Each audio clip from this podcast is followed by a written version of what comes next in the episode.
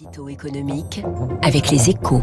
7h12, bonjour François Vidal. Bonjour François. Directeur délégué de la rédaction des échos, la pression monte sur les complémentaires santé. Le gouvernement veut doubler le montant de la contribution exceptionnelle qu'elles doivent acquitter pour compenser les économies qu'elles avaient fait pendant les confinements. On avait parlé d'une taxe Covid. Alors ce n'est plus 500 millions hein, qu'elles devront payer au titre de cette année, mais 1 milliard, soit autant qu'en 2020. Perspective qui provoque un, un tollé chez les assureurs santé. Oui, et pourtant c'est assez logique hein, quand on y pense. Le, gouvernement avait d'ailleurs expliqué dès l'an dernier euh, qu'il y aurait une clause de revoyure en fonction de l'évolution de la situation sanitaire. Or, depuis, les mutuelles elles-mêmes hein, ont reconnu que l'épidémie s'était traduite par une baisse des remboursements de l'ordre de 1,9 milliard.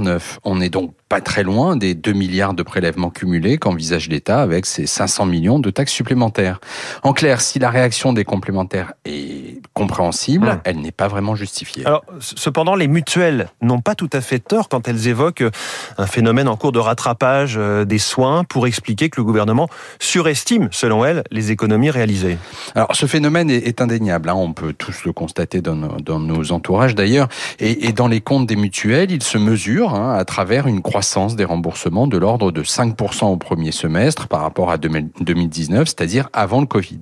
Le problème, c'est que cette hausse avait été anticipée par les assureurs santé. C'est précisément pour couvrir ces dépenses supplémentaires qu'ils ont augmenté leurs tarifs en début d'année de plus de 4% en moyenne selon UFC. Que choisir Ils ne peuvent donc pas faire aujourd'hui comme s'ils découvraient la chose. Hein. Dans, ces, dans ces conditions, on ne voit pas bien comment l'État pourrait renoncer à son projet de doublement de la taxe Covid. Quant aux assureurs, il ferait bien de réfléchir à la façon dont ils ont géré cette crise. En privilégiant systématiquement les aspects techniques et comptables, ils ont multiplié les faux pas et c'est aussi ça qu'ils paient aujourd'hui.